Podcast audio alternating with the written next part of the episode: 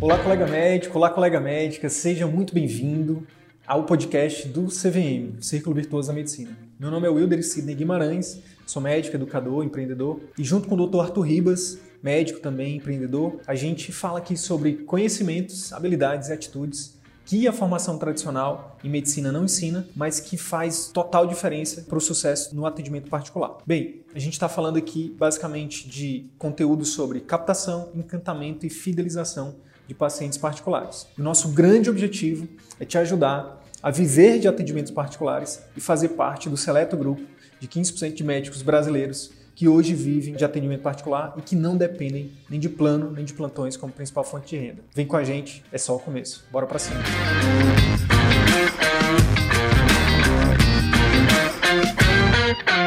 Na live de hoje, eu vou te falar sobre a habilidade de ouro dos médicos que vivem de atendimento particular. Lembra, é uma habilidade de ouro, é uma habilidade. Se é uma habilidade, significa que é algo que pode ser aprendido, que pode ser treinado, que pode ser masterizado, tá bom? E que inclusive você pode, você pode, caso você já tenha essa habilidade, você pode melhorar ela. Caso você ainda não tenha, você pode aprender, fazer com que essa habilidade ela transforme totalmente, né? Transforme totalmente o seu atendimento particular. Tem uma habilidade, por que, que é de ouro? Porque muda o jogo, né? Porque transforma a vida e o consultório, a clínica particular do médico. E essa habilidade é empatia empatia. Empatia. Sidney, o que, que é empatia? Eu trouxe aqui o dicionário para nos para nos guiar o que, qual o significado de empatia. O dicionário fala o seguinte: empatia é um processo de identificação em que o indivíduo se coloca no lugar do outro, com base em suas próprias suposições ou impressões, tenta compreender o comportamento do outro. Isso é o significado do dicionário. Na minha concepção, o que, que é empatia? É um esforço proposital a gente faz para nos imaginar como seria estar vivendo a vida de outra pessoa. No caso do atendimento médico, é o médico fazer o esforço para se imaginar, é um esforço proposital, né? a gente precisa se esforçar de verdade para se colocar no lugar do paciente para imaginar como que seria a nossa vida se a gente estivesse vivendo a vida dele. Então, é assim que, que a gente vê empatia. Por que, que a empatia é uma habilidade de ouro, Sidney? Por que, que com que base você afirma isso? Ora, é muito simples. É tão simples que é tão óbvio que, que a maioria não faz. Já ouviu falar na expressão em terra de cego, quem tem olho, quem tem um olho é rei? Terra de cego, quem tem um olho é rei. O que, que, que, que significa? traduzindo aqui para o atendimento particular. O médico que desenvolve essa habilidade de empatia, ele se torna no atendimento particular. Por quê? Porque empatia é algo que todo paciente espera do médico. Todo paciente espera que o médico trate ele com empatia. Só que qual é o problema? O problema é que ninguém ensina empatia. Quer dizer, ninguém, com exceção do CVM, né? Quando eu falo ninguém, é na formação tradicional, na faculdade, na residência, com algumas raras exceções. Cada vez mais, graças a Deus, né? Ainda bem que cada vez mais o, o estudo da comunicação e da empatia tem sido sido mais propagado e as pessoas é, e os médicos têm tido acesso a isso, né? Mas o fato é que, de forma geral, não existe treinamento sobre empatia. Quer ver, ó? Fala aí para mim, quem de vocês já fez alguma, fez alguma disciplina, fez algum treinamento prático sobre empatia durante a formação? Fala aí para mim, até para a gente saber mesmo, né?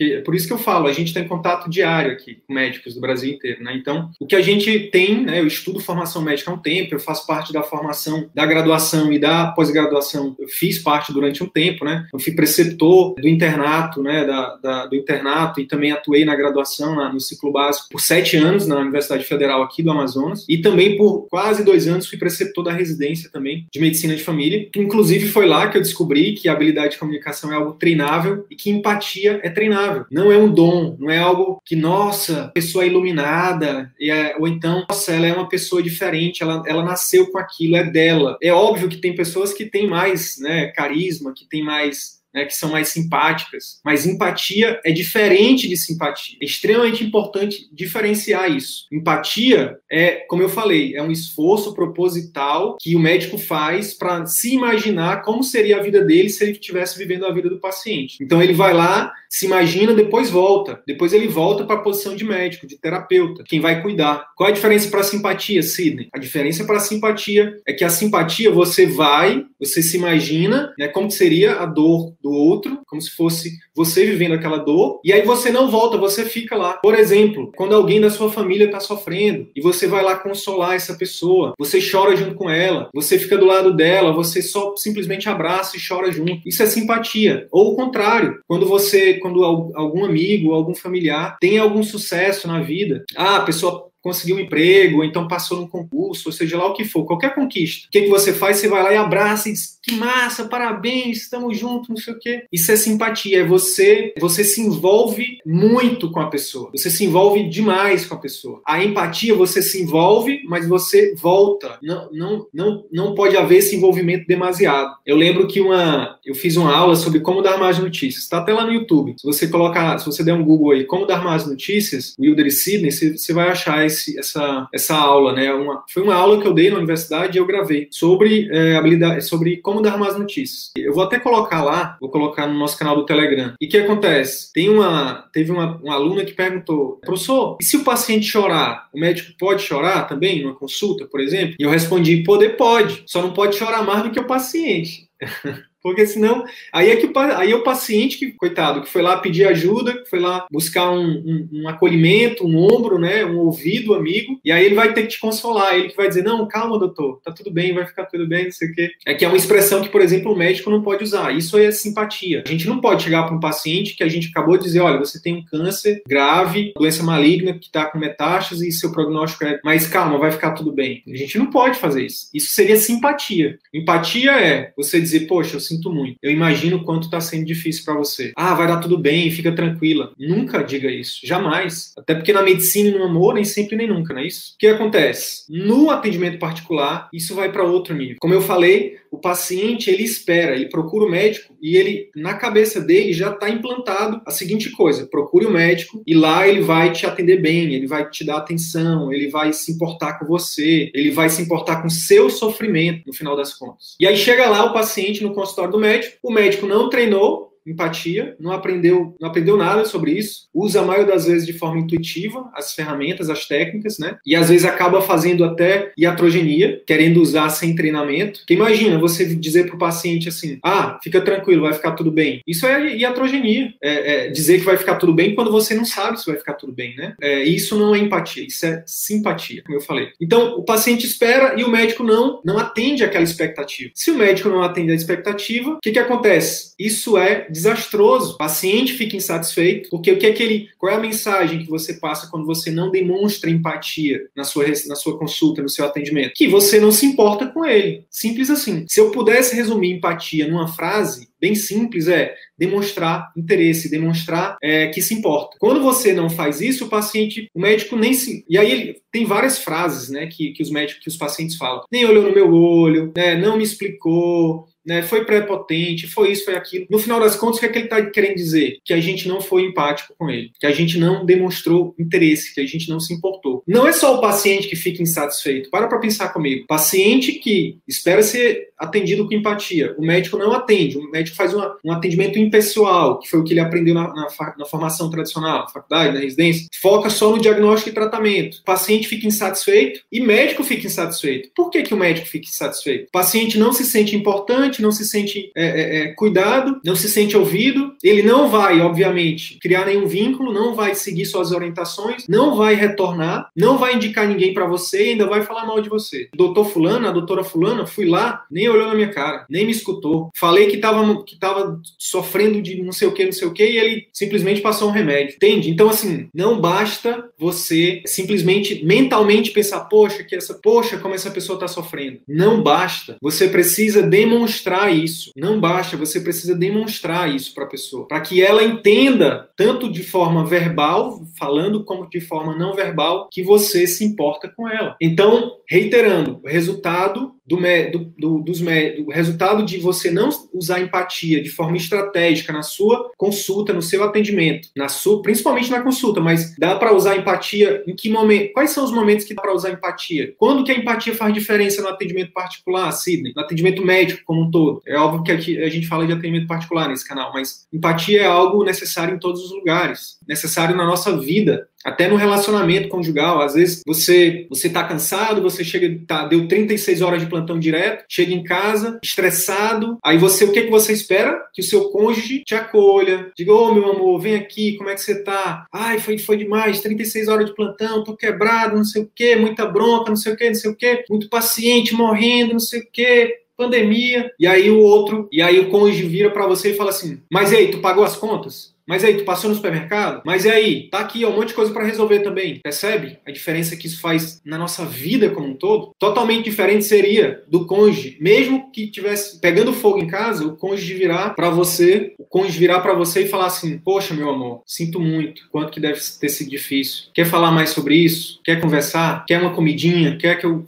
que eu prepare ali um banho quente para você? É empatia. Agora, se se, se, se fez sentido para você isso, o seu cônjuge falar para você, é isso que o seu paciente espera de você numa consulta. Quando ele chega lá, às vezes ele está sofrendo, não é por três dias, não. Às vezes ele está sofrendo por três meses, às vezes ele está sofrendo por três anos, por 30 anos. E aí ele vai lá, paga uma consulta com você, espera um tempão para poder ir lá com você, ou então espera para ser atendido na, na, sala de espera, até que chega o momento de estar tá frente a frente com você, ele se abre e fala, doutor, doutora, sofrendo assim assim assado. E aí você não demonstra para ti, você fala assim, tá, mas essa dor vai para onde? Piora com o quê? Tá tomando algum remédio? O que que acontece?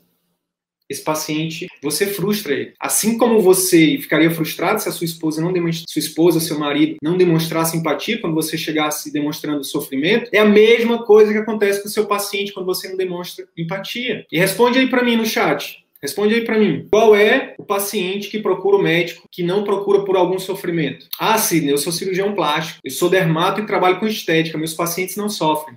Lê do engano, lê do engano, caro colega, prezada colega, prezado colega, prezada colega. Lê do engano. Todo mundo que procura ajuda do médico sofre, de alguma forma. Todo paciente que procura ajuda médica sofre em algum nível. Essa pessoa, esse paciente que procura um cirurgião plástico, um dermato ou um otorrino, o que quer que seja que trabalhe com estética, no fundo, no fundo, ele também tem um tipo de sofrimento. Está sofrendo porque a autoestima dele está baixa. Ele está sofrendo porque ele não está satisfeito com o corpo dele. Existem várias formas de sofrimento. Não é só uma dor física, não é só um braço que a gente quebra, não é só um, um trauma que a gente tem, não. Existem as dores físicas e as dores emocionais. E é por isso que nosso, no nosso método de consulta, o CVM, a gente ensina você explorar as dores emocionais, as preocupações, os medos. Então, por exemplo, um caso hipotético, paciente que procura o cirurgião plástico para fazer, para colocar prótese mamária, né, fazer uma cirurgia plástica na mama. E ela chega lá feliz, Poxa, doutor, eu vim porque eu quero ficar mais bonito. Eu já me acho bonito, mas eu quero ficar mais bonito. Você pode dizer, ok, vamos operar. Mas se você quiser criar um relacionamento, se você quiser encantar, se você quiser fidelizar, se você quiser, imagina as camadas de uma cebola, tá? Se você quiser é, é, entrar mais a fundo, se você quiser criar um relacionamento mais profundo, né, não ficar na superficialidade, quiser entrar mais profundo, uma camada mais profunda de relacionamento, você vai fazer uma simples pergunta. Dona, dona fulana, dona fulana, imagine que seja, dona fulana, por que que você, qual é o seu, o que que te motiva a fazer isso? Qual é a sua preocupação? Qual é o, o que que, que te, de fato, aqui entre nós dois, com sigilo médico, o que que de fato está te incomodando que você quer fazer essa cirurgia, que você quer colocar essas próteses? E aí, quando você faz uma simples pergunta como essa, o seu jogo muda, sabe por quê? Porque nem todos os casos, mas em alguns casos, essa é uma paciente que está sofrendo bastante, é uma paciente que está sofrendo bastante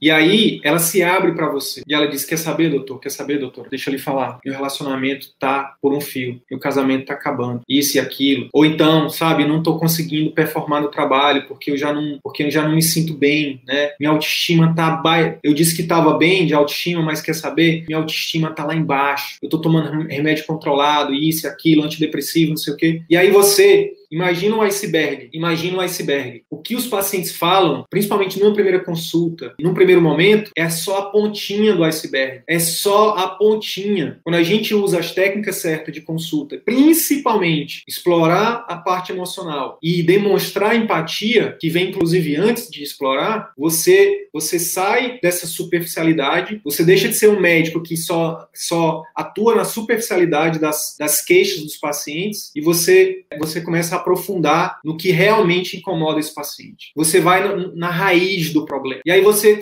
você deixa de ser um cirurgião plástico, exemplo do caso, pode ser qualquer especialidade, isso que eu estou falando. Estou usando o exemplo da cirurgia plástica porque é, existe essa questão de, ah, é, eu, não, eu não trato dores, os meus pacientes não sentem dores. E eu estou aqui provando para a Marbê que todo, todo, toda especialidade lida com dor. Então, você deixa de ser, quando você usa empatia na sua, no seu atendimento, mesmo que seja na cirurgia plástica, na cirurgia estética, não importa, você passa, você aprofunda o nível de relacionamento. E você vai nas raízes dos, dos problemas. E esses pacientes, eles se encantam, eles fidelizam e eles indicam você para outras pessoas de forma gratuita, espontânea, poderoso e melhor e maior marketing que existe, tá bom?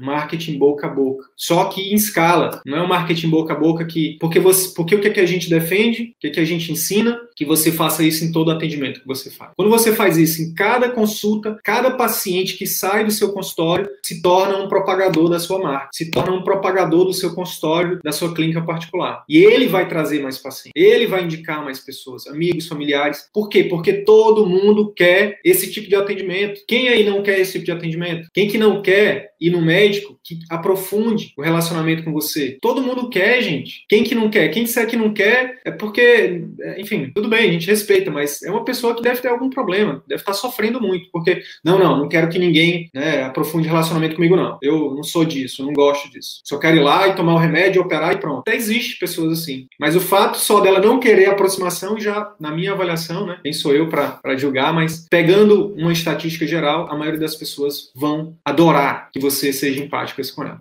Beleza? Reiterando, por que, que a gente falou habilidade de ouro? A gente está chamando empatia de habilidade de ouro dos médicos que vivem de atendimento particular. Com que base a gente fala isso? Depoimento, depoimentos um atrás do outro de, de alunos nossos. Como eu falei no início dessa live, são mais de 300 alunos. A gente escuta dia após dia Sidney, as técnicas de consulta mudaram o meu jogo. Sidney, eu tenho quase 30 anos de formado como médico. Eu nunca fui tão elogiado pelos meus pacientes em relação à minha consulta. Sidney, eu sou especialista somente da, do, do, dos ossos, né, das articulações, ortopedista. E, cara, os pacientes dizem que a minha consulta é melhor do que de muitos, né, que, que, que nunca foi tão bem atendido por um ortopedista ou por um médico como foi comigo, ou oftalmologista, ou enfim, a gente tem alunos que trabalham com exames, que usa essas técnicas na, na realização dos exames e fideliza, encanta. Esses pacientes saem e deixam o quê? Avaliações positivas lá no Google para esses alunos, entende? E aí o marketing boca a boca se junta ao marketing digital e isso gira, faz um boca a boca positivo em escala. Quer ver um exemplo? um outro exemplo disso, da importância disso? Quem aí já foi numa loja, uma loja, loja de departamento? Você vai, sei lá, você está atrás de micro-ondas sei lá, você está atrás de um micro-ondas, aí você vai na loja de departamento. Um exemplo real meu, eu já vivi aqui. Não foi atrás, não lembro se era micro-ondas que eu queria comprar, mas eu fui na loja de departamento aqui, em Manaus, e aí eu chego lá, o que que todo, o que que a gente espera quando a gente chega numa loja? Quando a gente está indo para comprar alguma coisa na loja? Todo mundo espera ser bem recebido, ser bem é, atendido, concorda? Com atenção, com cordialidade, com um sorriso, que a pessoa pergunte qual é o nosso nome, como é que ela pode nos ajudar. O que acontece? Cheguei lá, olha aqui, ó, doutor Guigama, nosso aluno, Boa tarde, Gui. Tudo bem, meu irmãozinho? E aí, as técnicas de consulta estão fazendo diferença no atendimento particular? Diz aí pra gente, Gui. Voltando pro exemplo. Eu cheguei numa loja de apartamento aqui em Manaus, eu ia atrás de, eu ia comprar alguma coisa, e o que é que eu esperava? Eu esperava ser bem atendido, esperava que alguém me ajudasse. É isso que todo mundo espera quando a gente vai comprar alguma coisa numa loja. E aí eu chego lá e falo assim: é, você poderia me ajudar? Perguntei da pessoa, né? E aí a pessoa, sim, diga de forma impessoal, sabe? Parece que ele está fazendo um favor de nos atender, sendo que a gente está lá para comprar, sendo que a gente é cliente, sendo que ali é o trabalho dele, né? E aí eu falo, não, é porque eu estava querendo comprar tal coisa. Onde é que eu encontro? Aí ele vira e fala, ah, Terceiro corredor à direita, final do corredor à direita. E aí lá vou eu atrás do negócio. O que, que acontece quando a gente recebe esse tipo de atendimento, pessoal? Quando você espera uma coisa e recebe outra. É óbvio você não quer mais voltar, você não, você não dá uma avaliação positiva, entendeu? Você vai procurar concorrência, entendeu? Você fala mal dessa loja, desse local, entendeu? E em alguns casos você nem compra. Por quê? Porque a partir daquele atendimento ali você já ficou caro. O serviço já ficou caro. Por que que Por exemplo, quando eu vou no Outback, eu não fico perguntando o preço. Eu escolho o que eu quero comer e pago sorrindo. E não é barato, não. Outback não é barato, não. Mas por que isso acontece? Porque eu sou tratado assim, ó. Porque tem processos bem definidos, porque eles agregam valor, entendeu? Porque, enfim, eles tratam o cliente como. Eles tratam acima das expectativas do que a gente espera. Então, em se tratando de consulta, em se tratando de comunicação com o paciente, com os potenciais pacientes, ser empático muda o jogo do atendimento particular. Muda o jogo no atendimento particular. Sidney, qual que é a notícia nova? Porque isso aí eu já sabia. Isso aí eu já sabia, todo mundo já sabe, né? Empatia é uma habilidade de ouro, muda o jogo. Tem um mentor meu que fala assim, cara, eu parei de acreditar no que as pessoas falam e agora eu acredito no que elas fazem. E aí eu falo para vocês, quem aí de fato consegue utilizar empatia em todas as consultas. Quem aí consegue utilizar empatia em todas as consultas que você faz hoje? Se a gente não foi treinado, a gente, como é que a gente vai fazer uma coisa que a gente não, que a gente não tem como hábito? Totalmente diferente de eu perguntar, quem aí prescreveu um remédio hoje? Quem atendeu um paciente e prescreveu um medicamento? Eu duvido, como todo mundo que prescreveu algum medicamento hoje. Se atendeu alguém, prescreveu algum medicamento e prescreveu. Porque a gente faz isso, isso se torna medular, se torna um hábito. Agora, se eu pergunto, quem aí utilizou técnicas propositalmente de empatia. Estrategicamente foi empático na consulta. Hoje, atendeu alguém e foi estrategicamente, propositalmente empático. E soube exatamente qual era a técnica que estava usando. Complicado, complicado. Por quê? Por dois, por dois motivos. Primeiro, você não aprendeu, ninguém ensinou isso para você. Segundo, quando você, quando você vai, quando a gente vai para o mercado de trabalho, o que, que acontece? Né? Eu brinco, a gente aprende durante 10 anos a descascar pepinos na formação, na, na graduação, na residência, enfim, em alguns que chegam a fellow, mestrado, doutorado. Mas quando a gente chega no mercado de trabalho, o que, que tem pra gente descascar? Abacaxi. Opa, cadê o pepino? Cheguei, sou médico, sou especialista, cadê o pepino? Cadê o pepino? E aí chega lá, o pessoal, não, aqui não é pepino, não, aqui é só abacaxi. Pega. E aí você vai descascar abacaxi. O que, que eu tô querendo explicar? O que, que tem a ver o pepino e o abacaxi? É muito simples. A gente aprende, a gente aprende na formação. A gente não aprende isso na formação e quando chega no atendimento, por exemplo, ah, eu quero, a gente aprende na formação uma anamnese voltada para o hospital, por exemplo, a gente aprende a fazer uma anamnese de queixa principal, né, HDA, história familiar. Olha só que louco, gente. Quem aí vai se identificar com o que eu vou falar agora? Lembra de quando você, quando você tá perguntando pro paciente a história familiar e você pergunta assim, ó, presta atenção que eu vou falar agora. E você fala assim, ó, vamos lá, é, me diga aqui, seus pais são vivos? Muitas vezes, né, Óbvio, os pacientes vão dizer: não, doutor, meu pai e minha mãe já morreu. Tá, tá bom. E, e tem algum irmão com alguma doença? É isso que ensinam pra gente na faculdade. A gente ignorar o sofrimento alheio. Meu Deus, a pessoa acabou de dizer que os, os seres mais importantes da vida dele foram a óbito, morreram. E sabe o que, é que a gente aprende? A ignorar isso. Mas a partir de hoje, pelo amor de Deus, não façam mais isso. Toda vez que alguém demonstrar um sentimento para você, o mínimo que você tem que fazer é demonstrar um mínimo de, de empatia. Mais ou menos isso. Isso muda o jogo, porque a maioria não faz. E aí o que acontece? Se você for para plano, se você for para plantão, mesmo que você seja o MacGyver, é muito difícil de você demonstrar empatia quando você atende o paciente em 10 minutos. Não é impossível não, tá? É possível, mas é mais difícil. Às vezes o, o atendimento é tão corrido, é tanto é um paciente atrás do outro, 5, 5 minutos, 10, 10 minutos, que a gente não consegue nem deixar o paciente chorar. Não, não, chore lá fora porque já acabou o nosso tempo, a gente precisa chamar o próximo aqui. Brincadeira brincadeira. Eu sei que isso não acontece. Eu estou aqui fazendo uma brincadeira com uma coisa extremamente séria. Então, assim, se o paciente, se você dá uma má notícia para ele e você não tem tempo nem de deixar esse paciente se recompor, isso é desumano. Isso é desumano. Você está prestando um desserviço para esse paciente, entendeu? Então, assim, não é porque a gente defende que o médico seja milionário que a gente tem esse projeto aqui, não. Quem acha que é isso está redondamente enganado, entendeu? E está perdendo uma oportunidade de ouro gigante de repensar a formação, de repensar a formação, não, de repensar a carreira, de repensar os rumos da sua própria vida,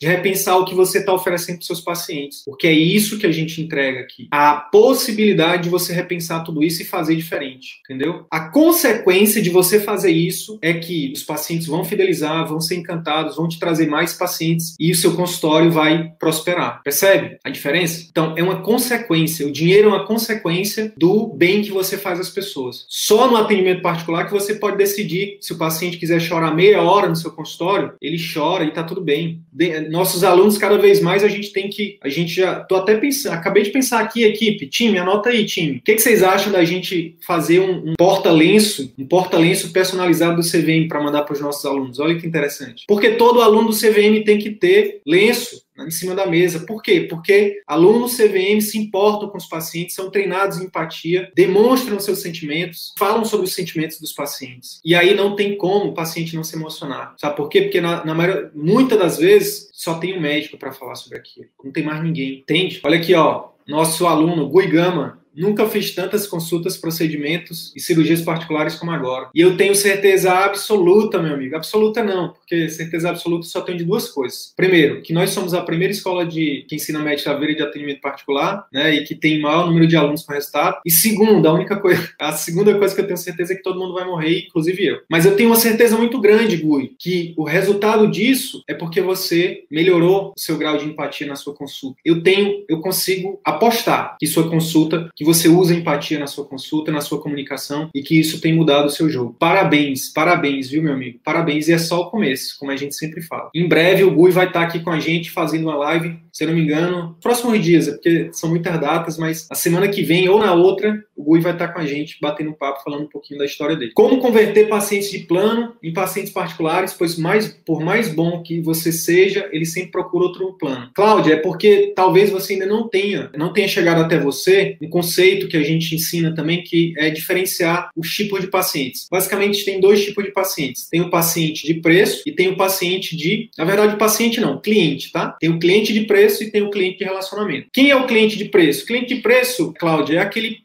é aquele paciente que ele te procura, ele não quer criar um relacionamento com você. Ele não está preocupado no, no, valor que você agrega para ele, ele só quer resolver uma dor que ele tem. Ele quer, ele quer resolver e pronto, com o menor custo-benefício. Ele não está interessado no, no seu pós-consulta, na sua consulta. Ele só quer que você resolva o problema dele. E quanto mais barato for, melhor. É por isso que eles procuram os planos. Existem os clientes de relacionamento. Cliente de relacionamento é aquele cliente que ele busca não só resolver uma dor, mas ele, ele busca criar um relacionamento. Ele quer um médico de confiança, uma médica de confiança. Ele quer alguém que, que se importe com ele, que demonstre empatia, entendeu? Que acompanhe ele no pós-consulta, que ele possa ligar, que ele possa ter o telefone. E aí ele paga pelo valor agregado que ele recebe. É o mesmo, é a mesma coisa que eu dei o exemplo ontem. Existe modelo de negócio de para clientes de preço e cliente de relacionamento em todos os nichos de mercado. Vou dar alguns exemplos. Os bancos, por exemplo, tem o, tem o cliente personalité do Itaú e tem o cliente normal do Itaú. Cliente popular e o cliente personalité, o cliente né, premium. Barbearias, tem barbearias para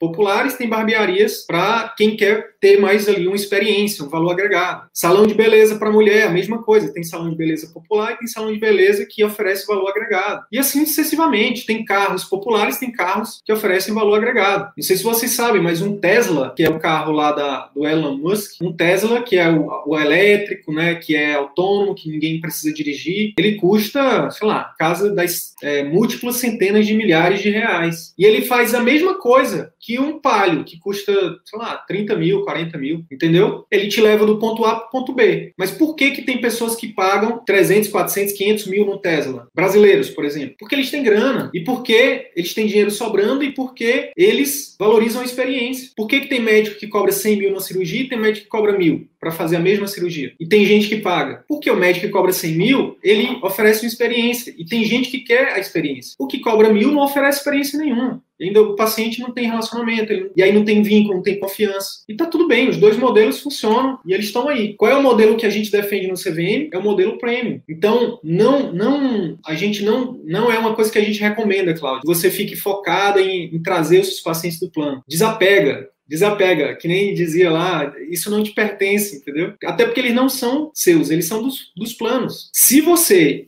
se, o que que muitas vezes acontece? Não é a regra, é a exceção, tá? Se você oferecer algo a mais na sua consulta, no seu atendimento, no seu pós-consulta, para os seus pacientes de plano, existe uma chance de uma porcentagem muito pequena te procurar no particular. Mas é uma porcentagem pequena. Hashtag desencana do plano, dos clientes de, de preço. Hashtag desencana desse paciente de plano. Eles, na maioria das vezes, eles não vão te seguir do atendimento, teu atendimento particular. E aí é por isso que você precisa aprender estratégia de captação, encantamento e fidelização para trazer clientes certos. Quer ver? Eu vou dar um exemplo aqui. Não não estava no script da Lídia, mas eu eu vou usar o, o teu exemplo da ultrassonografia, que a minha que a minha vulnerabilidade, que a minha vulnerabilidade seja a, a força que vocês precisam para se mover, para que isso, para que essa história que eu vou contar agora, ela cada vez mais, ela cada vez menos se tem a ver, tem a ver com ultrassonografia, Lídia, que é o seguinte, a gente a gente tem uma filha linda chamada Luísa, né? Cara do pai, maravilhosa, linda, inteligente, modesta. Mas antes da Luísa a gente teve um a gente teve um bebê e a gente infelizmente perdeu esse bebê. E nesse processo de perda do bebê, a gente, a minha esposa sentiu algum, algumas, alguns sintomas e a gente procurou ajuda médica. A gente, ela, ela é médica, eu sou médico também. E como um bom médico, a gente acabou fazendo as coisas por conta própria. Aí fomos lá fazer um ultrassom. E nessa clínica que a gente foi, é, se não me engano, a gente foi pelo plano. Eu acho que a gente até pagou, mas era um, era um atendimento de volume, era um atendimento, digamos, popular, entendeu? Era um atendimento que eu nem lembro se foi pelo plano ou se a gente pagou. Foi horrível o atendimento. Foi horrível. A gente estava numa situação em que a minha esposa, nem lembro agora se já era feto ou não, se, tava,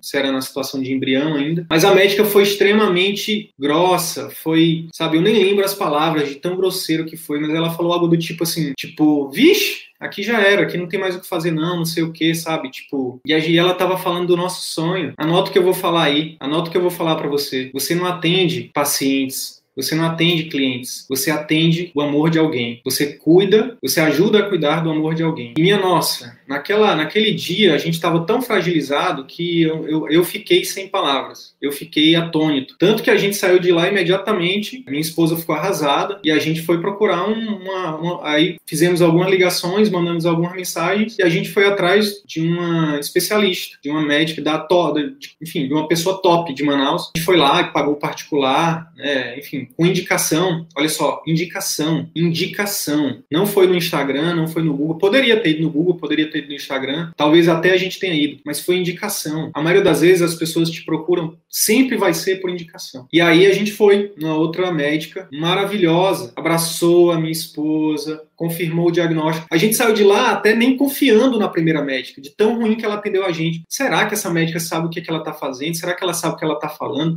Foi tão rude, foi tão. O atendimento foi tão rápido. Parecia um atendimento que a gente fala aqui, a gente diferencia o atendimento artesanal do atendimento industrial. A gente é treinado para fazer é treinado e estimulado a atender plano, plantões, fazer atendimento industrial. O que, que o CVM se posiciona totalmente contra isso. Independente de ser no SUS, nos planos, no que quer que seja, no particular, não importa. A gente defende medicina artesanal, onde cada paciente é importante, cada vida é uma vida importante. E que por isso a gente precisa estar ali, presente, com presença plena, se dedicando de corpo e alma para oferecer o nosso melhor. Não só um conhecimento científico, mas compaixão, compaixão, empatia. E a gente recebeu isso na segunda média. Que até hoje a gente lembra com o maior carinho dela. Fidelizou, tô aqui falando bem dela numa live. Com certeza é uma pessoa que eu indico. Se alguém me mandar uma mensagem agora e disser, Sidney, quem é a obstetra que, que, que é especialista em ultrassom em Manaus que você me indica? Eu vou indicar ela sem piscar, sem piscar. Deu tempo pra gente lá chorar, pra gente se restabelecer. Entenda isso, entenda. Vou repetir, não são são números. Você não atende números. Ah, atende 20 hoje, atende 10, atende. Você atende... Cada um desses números é o amor de alguém. E é por isso que a gente defende, é por isso que, que a gente faz esse trabalho aqui, é por isso que a gente, que a gente dá o nosso melhor para cada um de vocês, para que vocês sejam multiplicadores dessa filosofia, que não é minha, não é do Arthur, não é do, da comunidade CVM, isso é de Hipócrates. Isso não, a gente não está aqui reinventando a roda, não. A gente só está aqui lembrando. Lembrando você por que, você decidiu fazer medicina. E dizendo que sim, é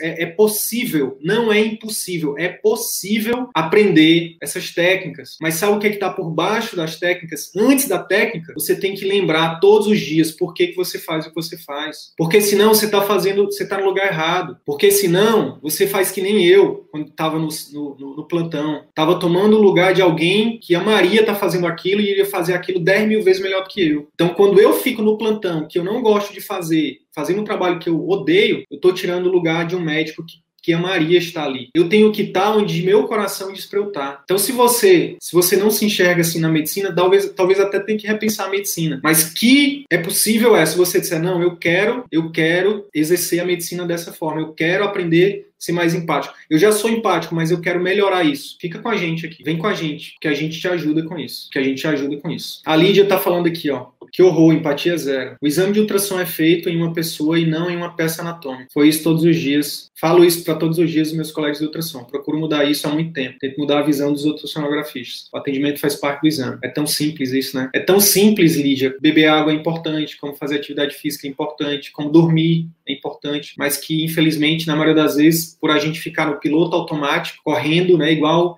um rato, um, igual um hamster, né, na, na na, dentro da, da, da, rodinha, a gente não faz o que, é mais importante para nossa vida, né? A gente não, não enxerga o óbvio, né? Eu até li recentemente um livro que fala Adams Óbvio. Adams Óbvio. Time, coloca esse livro aí, dá um Google e pesquisa exatamente. Eu acho que eu tô com o Google aqui, eu pesquiso aqui, Adams Óbvio. Ele falando exatamente disso, a importância, Adams Óbvio, a importância de você falar o óbvio. Porque às vezes o óbvio é tão óbvio que ninguém faz. A empatia é tão óbvia que ninguém faz, ou pouquíssimas pessoas fazem. Aqui, ó, Adams Óbvio. O título é assim, ó, Adams Óbvio, de Robert alguma coisa. Como obter sucesso em comum na vida profissional. Às vezes é só olhar para o óbvio. Sabe o que, que a gente faz aqui? Você vem, a gente fala o óbvio. Atenda o seu paciente como você, como ele gostaria de ser atendido, não como você como ele gostaria de ser atendido e colhe os frutos disso. É simples, é óbvio, mas somente em torno de 15% de médicos no Brasil, no Brasil fazem isso hoje. A maioria, a maioria não acredita, a maioria acha que é impossível, a maioria acha que não é capaz, a maioria bota um monte de desculpa, a maioria inventa um monte de medo. Alguns medos são reais, outros, a maioria são irreais, são irracionais, como eu falei ontem. Quem não viu a live, tá no,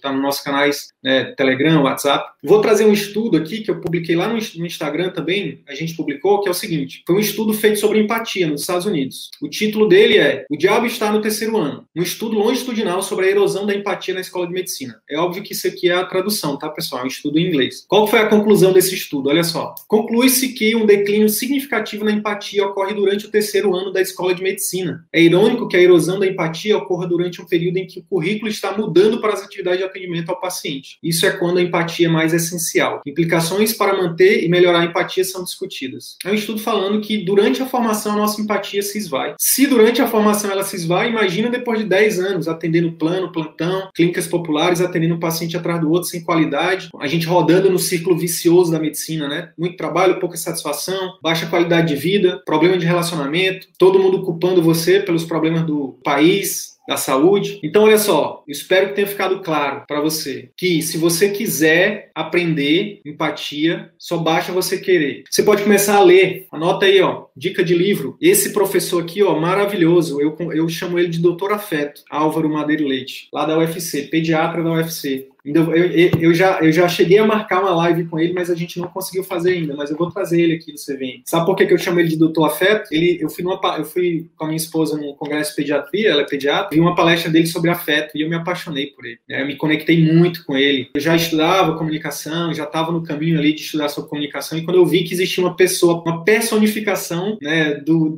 de, de, empatia, de afeto, de um médico né, afetuoso, empático, atencioso. Eu me apaixonei por ele. Então, promessa para vocês: em breve, uma live com o doutor Álvaro Madeiro Leite, falando sobre habilidade de comunicação com pacientes e famílias. Mas ó, dá um Google aí e começa por esse livro, né? Um livro maravilhoso. Então assim, ó, quem é geriatra tem um capítulo só sobre como habilidade de comunicação com idosos. Quem é pediatra, um capítulo só sobre habilidade de comunicação com crianças. Herbiatras, que trabalham com adolescentes, capítulo sobre habilidade de comunicação só com adolescentes. Então, assim, um livro maravilhoso, obrigatório, deveria estar na formação, mas ainda não está. Mas esse foi um dos livros que eu me baseei para escrever os quatro passos da consulta que converte do CVM, tá? Que os nossos alunos hoje têm acesso. Então, você pode aprender, você pode treinar, tá? O que, que a gente fala para os nossos alunos? Escolhe uma técnica, uma técnica por semana e bota em prática. E bota em prática. Lídia, Gratidão sempre pela sua participação. Vá com Deus aí, bom trabalho, ótimo trabalho. Então, escolhe uma técnica e bota em prática. Nessa live ainda, para quem ficar até o final, vai sair daqui com alguma técnica para usar hoje ainda, se for atender, ou estiver atendendo, não sei, não sei onde é que vocês estão. Tomara que não estejam atendendo. Ó, o recado é o seguinte: se você quiser, se você decidir aprender, você pode. Se você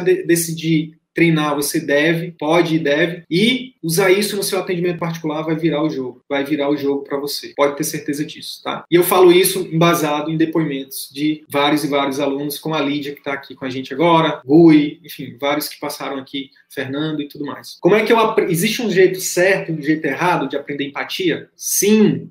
O jeito errado é como? É você querer só aprender a técnica. Eu vou falar aqui de algumas técnicas, mas se você só decorar a técnica e não, de fato, fizer. O Francisco Carriol, o autor de outro livro que é base da, do meu método de consulta, que é entrevista clínica com pacientes, entrevista clínica para profissionais de saúde. Se você der um Google aí, você também encontra. Vou pedir para o time também colocar no, no, PDF do resumo dessa live aqui para a gente mandar no Telegram e no, nos grupos de WhatsApp. O Carriol, o autor desse livro, um grande, um dos maiores nomes da comunicação, pelo menos para mim, ele fala que é o seguinte, que nenhuma técnica ela se sustenta se não tiver o interesse genuíno do médico de fazer o esforço proposital, né, de sentir. Eu vou falar aqui algumas técnicas, mas de verdade, quando você for atender o paciente, esteja disposto a ouvir, a se interessar de verdade. Sabe quando a gente encontra um amigo que está com muito tempo que a gente não encontra, que a gente senta para tomar um café e diz: "E aí, me fala, me fala como é que tá a tua vida? O que que mudou? E aí, aquela coisa, que foi, como foi que aconteceu? A gente deveria fazer a mesma coisa toda vez com nossos pacientes. Oi, fulano, oi, cicrano, me fala, eu quero te ouvir, tô aqui 100% presente para te ouvir atento. Eu quero de fato entender a tua situação, o teu problema. Eu tô aqui de corpo e alma para te ajudar. Mas sabe o que, que a gente infelizmente faz? Principalmente se a gente tiver engolido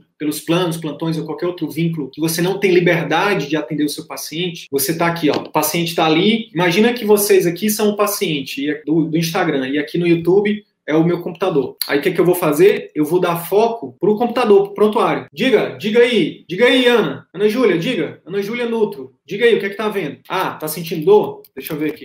Essa dor vai para onde? Ela piora com o quê? Tá tomando algum remédio? Os pais estão vivos ainda? Ah, estão não? Tem algum irmão com já fez alguma cirurgia? Tem diabetes? Tem alergia a algum remédio? Vou passar aqui um remédio para você, tá? Vou pedir alguns exames. Infelizmente é isso que acontece. Infelizmente é isso que acontece. Agora, você que estava aí, a Ana Júlia, não sei se ela está ainda aí, você que está aí ao vivo, que estava presente nesse momento aqui, como é que você sentiu que eu estava prestando atenção em você? Você sentiu que eu estava conectado com você? Você sentiu que eu estava falando com você? Você se sentiu importante? Não, gente inconscientemente eu estava dando mais importância para o prontuário. Inconscientemente eu estava dando mais importância para a sua dor física. Mas em nenhum momento eu, te, eu demonstrei para você que eu estava ali. Deixa eu ver quem é que está aqui online. Quem é que está online aqui? Vamos lá. Gui Gama está online. Fala, Gui. Tudo bem, meu amigo? Como é que você tá, cara? Me diz aí, como é que eu posso te ajudar hoje? Presença plena. Eu tô aqui 100% contigo. Às vezes é só olhar no olho, ó. Tô olhando na câmera. Inclusive nas consultas de telemedicina, olha para a câmera. Não olha para baixo não, olha para câmera. Olha para a câmera. Aí o Gui vai falar: "Não, Sidney, não, doutor, é porque eu tô sentindo isso e aquilo". Aí eu tô aqui, ó, balançando a cabeça, dizendo inconscientemente eu tô falando para ele, né? 80% da nossa comunicação é não verbal. Eu tô falando para ele assim, ó, eu tô transmitindo uma mensagem não verbal para ele, assim, ó, balançando a cabeça, olhando no olho dele, dizendo: Eu me importo com você, eu me importo com você. E aí ele termina de falar: Ah, eu acho que é isso. Aí eu viro para ele e falo: Gui, além disso, você está sentindo mais alguma coisa? Tem alguma coisa, alguma outra coisa a mais que você queira falar comigo hoje? E aí, se tiver, ele fala. Se não tiver, ele não fala. E aí a gente segue a consulta. Mas esse, essa conexão inicial muda o jogo, sabe por quê? Porque eu estou escutando e estou dizendo com a minha linguagem verbal e não verbal principalmente não verbal, que eu estou ali, que eu me importo. Testa isso hoje, testa agora. Testa agora. Se você estiver em casa, testa com seu marido, com a sua esposa. Amor, bora conversar aqui um pouquinho. Me perguntei qualquer coisa. Então me fala qualquer coisa e, e começa um diálogo e mostra para a pessoa que você está ali, ó, 100% ouvindo ela, de corpo e alma ouvindo ela. Para ela, esquece o mundo ao redor, esquece o computador, esquece caneta, esquece prontuário, esquece celular. Você tá ali 100% para ela. Ela falou de dor, demonstra dor. Ela falou de alegria, poxa, demonstra alegria. Isso é estar tá presente, isso é presença plena. Isso é demonstrar empatia, uma coisa simples. Você não vai gastar um centavo, você vai gastar minutos da sua consulta, entende? Mas você vai criar um vínculo gigantesco. Isso separa, isso filtra o joio do trigo. E esse paciente, você fideliza ele para o resto da sua vida. Resto da sua. Eu lembro de uma senhorinha que uma vez eu atendi, ela tinha na casa dos 90 anos. Não foi no, no particular, não, tá? Não foi no consultório, não. Foi no, foi no SUS. E nesse lugar onde eu trabalhava no SUS, eu conseguia fazer uma consulta mais eu já tinha as habilidades que eu tenho hoje e eu tinha liberdade para atuar um pouco, um pouco mais de, de tempo na consulta. Certa vez, ela me falou uma coisa que me emocionou muito, eu quero dividir com vocês. Ela falou assim: Doutor, eu tenho 90 e tantos anos. Eu nunca fui tão bem atendida por um médico. Nunca um médico demonstrou tanto interesse, tanto carinho, tanta atenção por mim. Por isso eu quero lhe pedir licença, sua permissão para dizer que eu lhe amo. Sabe por que, que eu faço o que eu faço? É porque eu sei que cada um de vocês também precisa disso. Que vocês podem conseguir isso. Não esse eu te amo, não esse, não essas palavras, não receber esse carinho dos pacientes e sentir uma alegria genuína por estar exercendo a medicina. Essa é a minha missão, esse é meu propósito. Dinheiro por dinheiro eu já eu já estava feito na vida, concursado, ganhando mais de 20, ganhando 30 mil por mês, trabalhando pouco, né? Tava com meu burro amarrado na sombra, digamos. Mas não foi por isso que eu nasci. Eu nasci para causar, para contribuir de uma forma pequena, para fazer da medicina brasileira, quiçá mundial, uma ferramenta, um instrumento do bem, que nunca deveria ter se afastado disso. E jamais deveria ter se afastado disso. Essa é a minha missão. Vão me bater nesse meio do caminho? Óbvio, óbvio. E tá tudo bem, porque a cada dia eu fico mais forte. A cada dia eu me cerco de pessoas que me amam, que me dão apoio, de alunos, de seguidores, de pessoas de carne e osso que têm a mesma intenção do que eu. Simplesmente passar, é, não passar não viver por viver, mas passar e deixar um legado e deixar uma contribuição do bem para o bem. Faz isso hoje. Essa é a minha dica prática de hoje e não podia terminar essa live de forma diferente se não fosse emocional, se não fosse falando de empatia, se não fosse falar falando de se colocar no lugar do outro. Isso, gente, é o que vai nos diferenciar sempre das máquinas. Empatia, é a habilidade de ouro dos médicos em todos os lugares, em todos os lugares. Por enquanto a gente fala de atendimento particular, mas quem sabe um dia a gente contribui para mudar isso em todas as esferas. Mas hoje a gente foca no que a gente tem controle, tá bom? E você também pode ter esse controle na sua carreira, na sua vida, nas suas consultas com seus pacientes, tá bom? Comece a treinar hoje, agora, empatia e comece a colher os frutos assim como o Gu e Fernando e toda a nossa comunidade de alunos está colhendo os frutos aí. Beleza? Então é isso. Se esse conteúdo gerou algum valor para sua carreira médica, eu quero te fazer dois pedidos. Primeiro, compartilhe esse episódio com seus colegas médicos, porque eles podem se beneficiar desse conteúdo. Utilize os seus grupos de Telegram, WhatsApp ou mesmo as suas redes sociais. Segundo pedido, visite as redes sociais do CVM. Procure Círculo Virtuoso da Medicina no YouTube, no Facebook e arroba CV da Medicina no Instagram. Te vejo por lá. E até o próximo episódio. Valeu!